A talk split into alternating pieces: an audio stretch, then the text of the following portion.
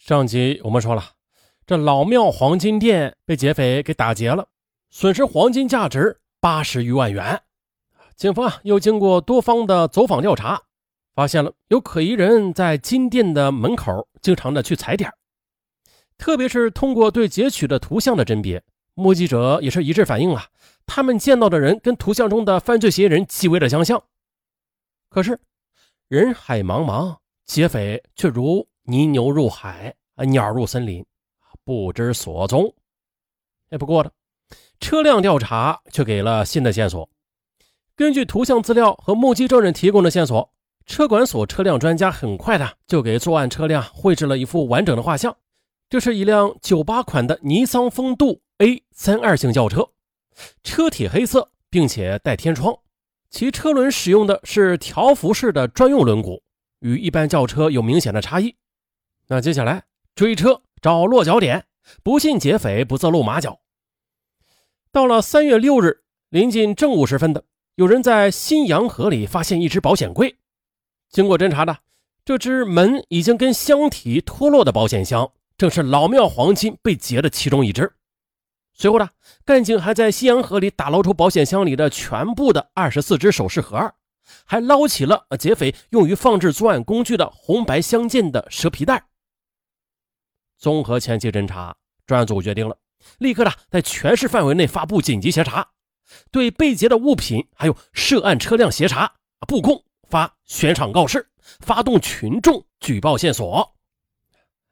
跟着专案组带出重拳，将普陀的真光、桃浦、长城、嘉定等地区的江桥、真心、闵行还是闵行，哎又忘了啊，就是这这些地区啊，作为重点的工作地区。又结合录像中反映出来的四名作案人员的体貌特征、车辆特征，展开地毯式的排查搜索，去寻找突破口。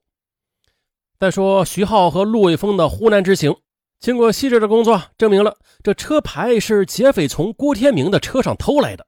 啊，这就是车主郭天明前段时间呢到这个车管所去补牌照的原因了。那这些啊，虽然说并没有给案情的突破带来嗯大的进展吧，但至少可以判断。劫匪极有可能是湖南籍人士。三月七日这天，天气格外的晴朗。下午，一则振奋人心的消息传到专案组。原来呢，办案人员从一名叫做江童的湖南籍男子口中了解到了重要情况。江童称，他从一个专事偷鸡摸狗勾当的同乡那里隐约的听说了一些情况。随即，专案组又通过江童找到了那个小偷。此人年纪不大，但是用江童的话说呀，这个此人偷东西的工龄倒是不短啊，这工龄都出来了啊，以后退休工资可能很高。面对眼前的干警，这个小偷自是吃惊不小啊。还没等办案人员开始询问呢，他便摇起了手：“哎哎，天地良心啊，我可什么坏事都没有干的，你们肯定是抓错人了啊。”办案人员则笑了笑：“嗯，哎呀，我们今天啊不是来抓你的。”我们今天找你来呢，是想让你协助我们侦破一起案件的。哎，听办案人员这么一说，他脸上马上露出了喜色。啊啊！哎，为公安人员提供破案线索，行，我我义不容辞。哎，你们问吧，我会把我知道的全部的都抖露给你们的。哦，那好，嗯，你给我们说一下，三月五日你都在干什么呀？这个小偷挠了挠头皮，讪讪的答道。啊，也没干什么大事啊，我就是出去逛了逛。嗯，难道逛了什么地方呀？小偷的屁股在椅子上蹭了蹭，又吭哧了半晌，呃，这才说道：“哎呀，我给你们全说了吧，反正我也没干什么坏事。哎，不过啦，你们得答应我，得替我保密啊。”办案人员朝他点点头。啊，好吧，你说吧。他清了清嗓子，说道：“就是前些日子吧，我手头上确实紧巴了点于是呢，便想到南翔永乐村一家仓库打工的四毛那里去借点钱。不巧的，等我到了仓库，这四毛却刚好休息，逛市区去了。于是我干脆呢，就坐在厂门口晒起了太阳。大约是在九点半钟的样子吧，我就见一辆牌照为月币打头的黑色尼桑风度啊，就飞也似的冲进了仓库的院子里。反正当时我正闲着没事我也就便悄悄地摸进了库房。哎，这时候我就看到了这几个人正在从车子上往下卸保险箱，其中一个戴眼镜的吧，我还认识，那是在去年十月份我来四毛这里玩的时候碰上的。四毛当时跟我说，他的外号好像叫什么什么什么猛子啊，对，是咱们的湖南老乡，家好像在邵阳那边的，姓苏，名字我就忘了。当时啊，我的心是砰砰的直跳啊。当时我就认为这帮家伙肯定是做了一票大的。大约半个钟头吧，一只保险箱被他们撬开了，里头啊都是什么黄金首饰什么的。哎呦我去！当时啊。我就趴在货物堆的后边，大气儿也不敢出，直到他们离开了仓库，我这才悄悄的溜了出来。当时已经是晚上十二点多了，我便给四毛打了个电话。话绕来绕去吧，四毛就告诉了我说，那个戴眼镜的姓苏的，晚上八点多开着一辆挂有苏 B 牌照的银色吉利车，匆匆的离开了仓库，八成是去无锡会他那个姓李的相好的去了。啊，这下子我心里就就明白了啊，我肯定是没有认错人的。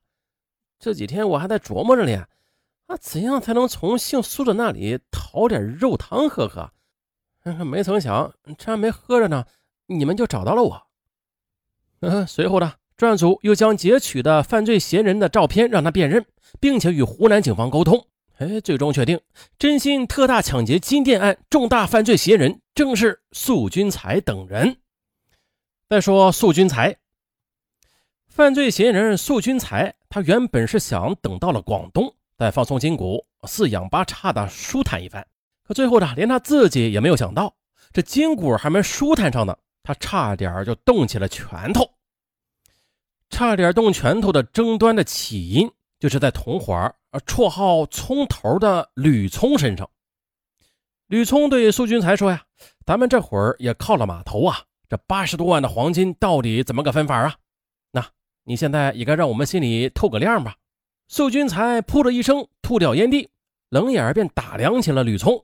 哎呀，行啊，来，你说说看，怎么个分法啊？哪想到吕聪却不甘示弱，他说道：“是来上海之前的，你跟哥几个说过，说得手之后平分的。怎么在回广东的路上，你又自个儿涨了两成啊？”这好像有点说不过去吧？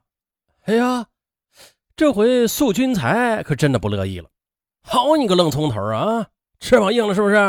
看你那小样哼！这么跟你们说吧，没有大哥我，就凭你们这几个的智商，吃破屎你们都撵不上热乎的。这吕聪的书啊，虽然没读上几天，但是这画的好歹轻重还是掂量得出来的。他的脖子腾的就红了，脖子上的青筋也凸了出来。他冷不丁的一把就薅住了素君才的衣领，吼道：“哎，你你还真的把自己当成老大了是吧？”哎，另外两个同伙是莫雄和吕成军，他俩怕这事啊闹大了。哎哎哎，你你快松松松手！他急忙呢上去劝架。素君才整整一脸，这嘴里还在喋喋不休：“从头，我今天就给你打开天窗说亮话。”这些金子，它本来就该是我的，没有你，我找谁干都行。这场窝里斗最后以吕聪的忍气吞声而偃旗息鼓。而也就在这会儿，盗贼因为分赃不均而争吵的时候，警方的追捕工作也正在悄悄展开。